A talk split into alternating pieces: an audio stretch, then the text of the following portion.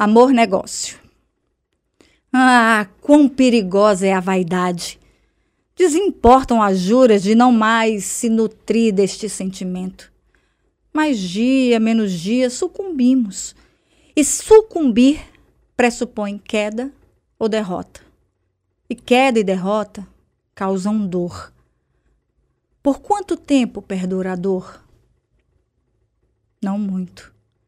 Nossa natureza não foi alinhada para o sofrimento, porque dor lima e sublima. Lima quando cerra as grades do orgulho guardado a sete chaves. Por que ser cárcere? Não tem porquê. Sublima quando jogamos as ilusões dos egos juntamente com as sete chaves que nos encerravam no lixo atômico das futilidades. Antes, a veleidade. Desde que manuseada pela alma e sem vã estética. O desejo, sim, pode ser vão. O motivo, não. Falo tudo isso porque venho percebendo que Iracema anda mimando seu ego excessivamente com ideias minguadas. É perceptível para quem dá verdadeira atenção ao próximo. Sinto o cheiro dessas coisas de longe. Não é preciso ter sentidos aguçados, qual o olfato do personagem de Suskind em O Perfume, ou a paranormalidade de um super-herói qualquer. Pois bem, percebo Iracema caminhando por varadouros traiçoeiros, e só enxergo de tal maneira porque há em mim os mesmos elementos constituídos. Caso contrário, não haveria o reconhecimento, não é mesmo? Antes que me critiquem, eu sei que tudo tem uma justificativa consistente e convincente. Sei disso bem. Mas sei também que para se curar de qualquer enfermidade, nem sempre é estritamente necessário uma anamnese. É mais preciso o uso da firmeza e de boa soma de paciência.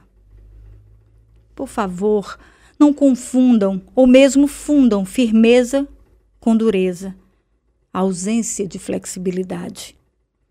O que é duro é justamente o que é frágil. O que falo aqui é sobre as palavras do filho prodígio. Orai vigiai.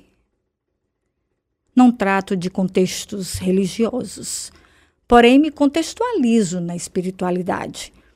Desde que me apercebi disso, resolvi me policiar para não corromper ainda mais a minha amada Iracema. Elogios só lhe faço quando esta, recém-arrumada e com uma típica incerteza dos seus poderes antes de serem testados na rua, pergunta-me se vai bem. Você está linda. Você é linda, Iracema. Viram só? Não resisto. Vê-la sorrir me faz bem. Outra coisa é que uma crítica num momento delicado pode provocar tempestividades em Iracema. Muitas há em Iracema. Os estúpidos, os gananciosos, querem logo dar diagnóstico para suas idiosincrasias, suas alterações de humores, rumores, rumores, rumores, rumores Iracema, minha gente, é gente que se permite. Aqui falo de um detalhe fundamental que delineia, mas nem de leve desenha Iracema. Entretanto, por saber que relações servem também para a boa evolução do ser, sinto-me na obrigação de não tentar subornar o afeto de Iracema. Ainda que com os elogios verdadeiros, vindos do fundo da minha alma.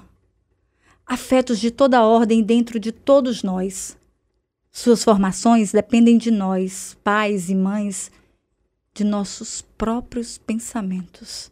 Podemos criar monstros, como podemos criar anjos. Ou um pouco de cada coisa que é mais plausível em se tratando de humanos. Agora, se concebemos, à luz da razão, fraquezas do ego de alguém, julgo ser crime alimentar-se disso para suprir nossas carências. Iracema, hoje, saiu levando o meu silêncio. Saberá ela escutar o meu imenso amor, prudente e afônico? Eu te amo calado, como quem ouve uma sinfonia de silêncios e de luz.